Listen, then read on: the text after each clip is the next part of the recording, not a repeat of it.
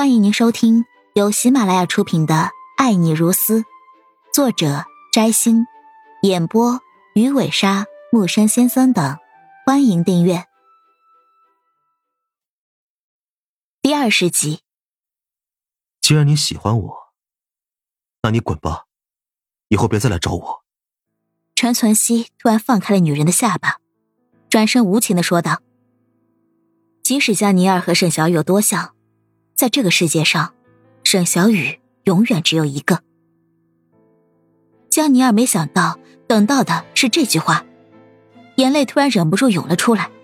看着男人绝情的背影，她突然吼了起来：“程存希，我知道你现在很伤心、很痛苦，但是我们还要活着。我真的喜欢你，我不介意你把我当成是他的替代品。”只要你让我一直陪着你。说完这些话，江宁儿突然冲了过去，从后面抱住了陈存希，在他背后抽泣起来。但是，身前的男人无情的掰开了他的手，甚至都没有转过身来看他。知道我为什么让你进来吗？为什么？因为你长得像你姐姐。那你就把我当成是他。但是你，永远代替不了他。他的善良你比不了。你走吧，程存希，我真的爱你，我的爱绝对不比他少。就在这个时候，程存希忽然转身，满目血丝的盯着江宁儿，暴喝道：“别以为我不知道，上次在酒店 KTV 的事是你安排的。你连自己姐姐都能陷害。”还有脸跟我提起他？你连做他的垫脚布都不配。江宁儿的脑袋像是被投进了一个重磅炸弹，一下子就把他炸了个稀巴烂。陈存希居然知道了那件事，他明明已经安排妥当，绝对不会有人泄露风声。陈存希本来还不确定，但是看到江宁儿这个样子，终于可以断定，就是江宁儿故意让沈小雨出手，故意让他受辱。甚至连卖初夜的事情，虽然还没有证据，但陈存希已经怀疑是江宁儿一手策划。江宁儿，小雨可是你姐姐，你居然这么狠毒，你还配做人吗？陈存希突然踏前一步，用力的抓住江宁儿的手臂，质问道，力道之大，似乎要把江宁儿的手臂给折断了。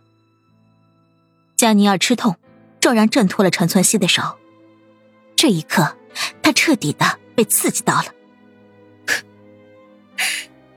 对，一切都是我策划的，我就是要让你看到他堕落低贱的样子。为什么？你为什么要这么做？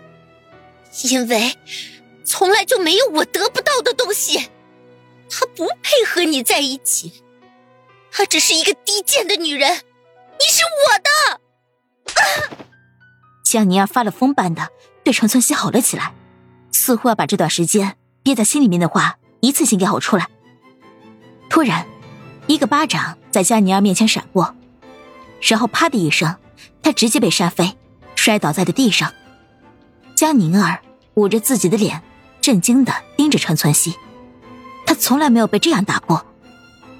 陈存希看着愤怒而震惊的江宁儿，摇摇头说道：“本来我不想动手。”但是你太过分了，小雨是你姐姐，你居然这样对她，你滚出去吧，以后别让我看见你。陈存希说完，迈开脚步，直接迈过了江宁儿，走出了房间，只留下愤怒和不甘的江宁儿。他所做的一切，都是为了得到陈存希，最后，陈小雨死了，但反而让陈存希厌恶憎恨了。所有的愤怒和不甘，最后化成了疯狂。他突然从地上弹了起来，发疯似的挥舞着自己的手臂，在陈存希的房间乱砸乱扔起来。陈存希听到房间里面的声音，脚步却没有丝毫停下，因为他已经不想看到这个女人。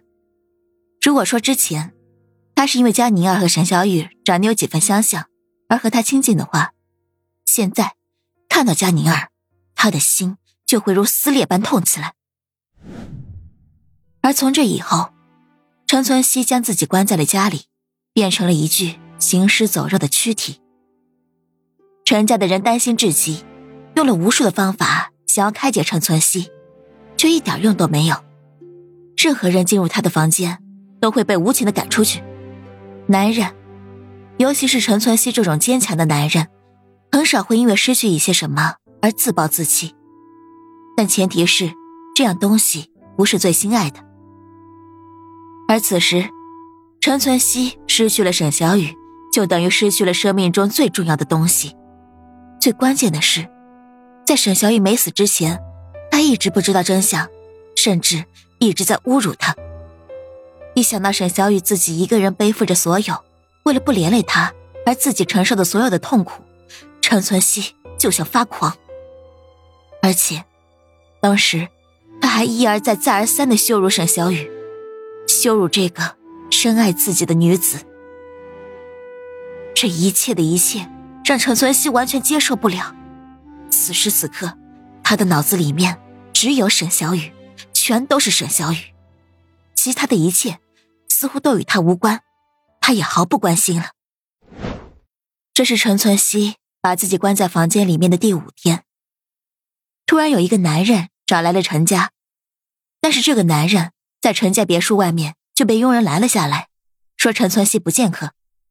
你去告诉陈存希，我要说的事情和沈小雨有关。这个男人淡淡的对佣人说道。